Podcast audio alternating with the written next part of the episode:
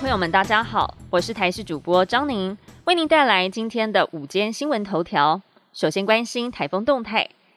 今年第三号台风芙蓉持续往西北朝广东方向前进，第四号台风艾丽则往北北西朝琉球群岛方向移动。两个台风都不会直接影响台湾的天气，不过会为台湾带来长浪。目前屏东已经观测到两到三米高的浪高，而气象局也提醒，从今天开始到下周一，受到了低压带的影响，南部地区和恒春半岛整天不定时有短暂阵雨或是雷雨，并且有局部大雨发生的几率。中部及华东地区和北部及东北部地区以及各地山区，中午过后也会有较大雨势发生的几率，出门在外得要多加留意。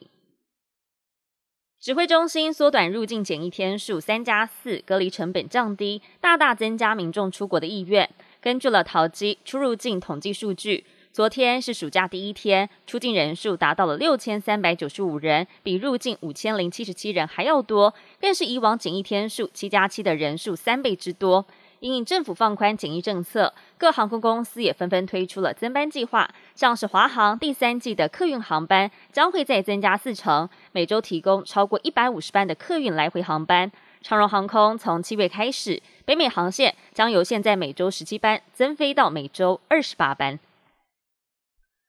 指挥中心在记者会上宣扬台湾防疫成绩，其中疫情近三年期间的超额死亡是世界第二低，代表民众生活虽然受到疫情的影响，但整体的死亡人数比没有疫情时还要少。不过专家认为说，关键是前两年明显的负超额，死者少非常的多，今年却是明显的正超额，看近三年而不看今年会有盲点。感染科权威台大儿童医院的院长黄立明也认为，不能排除是各国统一时间不一造成。认为这一波的疫情还没有结束，该还的总是会还，不用急着现在拿出成绩单，对防疫没有实质帮助。台东县政府举办的台湾国际热气球嘉年华，今年迈入第十二年。今天清晨五点半，在鹿野高台开幕，二十颗国内外热气球缤纷起飞。晚上的七点半将进行首场光雕音乐会。县长饶庆林就表示了，过去两年活动受到疫情的影响，希望透过热气球活动为台湾加油。今年更要向第一线的医护以及防疫人员致敬，将透过各式造型的热气球升空，为大家带来欢乐的正能量。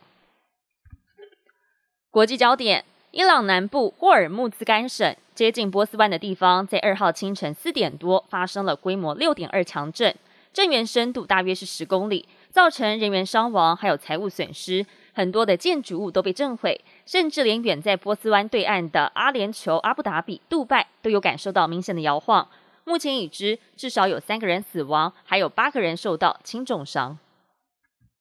猴痘疫情持续的蔓延，世界卫生组织呼吁要采取紧急行动来防止猴痘疫情在欧洲扩散。目前已经有五十多个非猴痘特定盛行地区的国家通报出现疫情。总计的确诊病例数超过了五千三百二十起，在过去两周期间，欧洲猴痘病例已经增加了两倍之多。世卫欧洲区域主任克鲁格表示，在未来的几周还有几个月，要加强努力，防止猴痘扩散到越来越多的地理区域。如果要使目前的猴痘疫情好转，就必须要采取协调一致的迫切行动。